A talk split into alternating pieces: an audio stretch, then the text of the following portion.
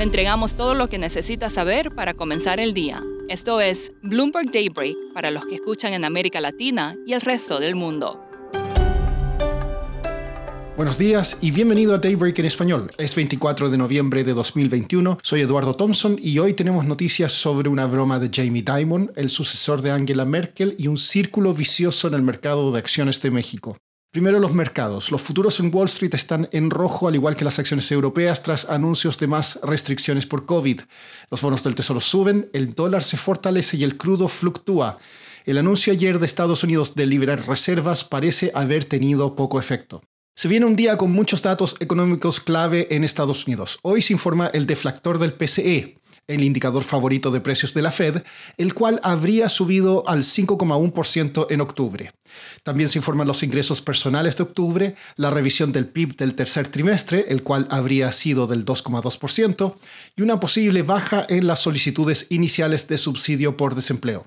Siguen las alzas de tasas en el mundo. El Banco Central de Nueva Zelanda elevó su tasa al 0,75% y dijo que podría llegar al 2% a fin de 2022. También sube la presión para que el Banco Central Europeo haga lo mismo. Su vicepresidente, Luis de Guindos, dijo que los factores de precio se ven más persistentes que transitorios. Hoy se publican las minutas de la reunión este mes de la Fed.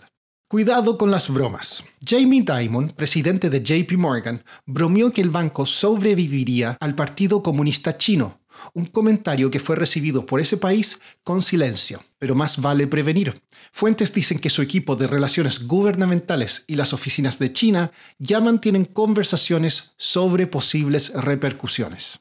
Olaf Scholz está listo para suceder a Angela Merkel como canciller de Alemania.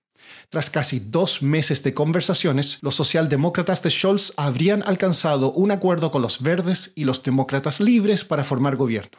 El presidente de México retiró sorpresivamente la nominación de Arturo Herrera para encabezar el Banco de México.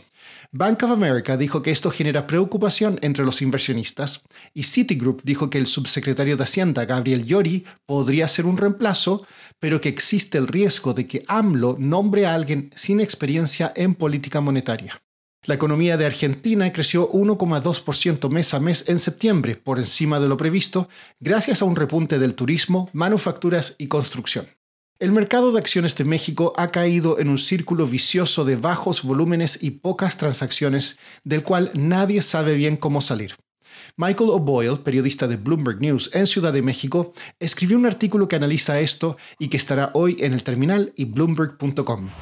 Estamos examinando algunas diferentes métricas que muestran que el mercado accionario mexicano ha sido contrayéndose. ¿no? Ah, por un lado, los mexicanos están operando en empresas mexicanas menos. Este año ah, vamos a un nivel récord bajo en términos del valor operado ¿no? en empresas mexicanas como el porcentaje de todo la operación ¿no? en, en, en, en la Bolsa Mexicana de Valores. Ha caído a como 47%, ¿no? Cuando estaba arriba de, 80% eh, en 2013. Y por otro lado, estamos viendo cómo hay menos interés de los inversionistas extranjeros en México, ¿no? Y eso está reflejada en cómo México ha, caído en los índices. Su ponderación en el MSCI ha caído, ¿no? De, de arriba de, de 13% a, a, menos de 2%, ¿no? En, en su principal índice de mercados emergentes.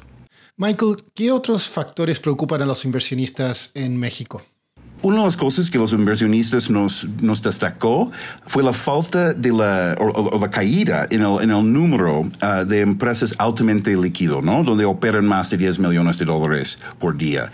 En México, este caído, you know, desde como 13 en 2013 a como 6 hoy, ¿no? Mientras cuando ves a Brasil, Ah, allá hay, mucho más eh, compañías, ¿no? Casi todo el, principal índice allá, ¿no? 87 de las 92 compañías en, en, la Bovespa operan más de 10 millones de pesos al día. Entonces, you México se está enfrentando este problema de que no han salido nuevas compañías que son de interés a los inversionistas locales o extranjeras. Por último, China tendría más niños de lo que cree. el país habría subestimado el número de niños nacidos entre 2000 y 2010 en casi 12 millones, posiblemente debido a que algunos padres no registraban nacimientos para evitar castigos por la política de hijo único. La mayoría de los casos registrados eran niñas, lo que indica que las parejas habrían seguido intentando tener hijos varones. Eso es todo por hoy. Mañana no hay Daybreak en español por ser Día de Acción de Gracias en Estados Unidos. Estaremos de vuelta el viernes. Hasta entonces. Para conocer todas las noticias que necesita para comenzar el día, revise Daybreak en español en la app Bloomberg Professional.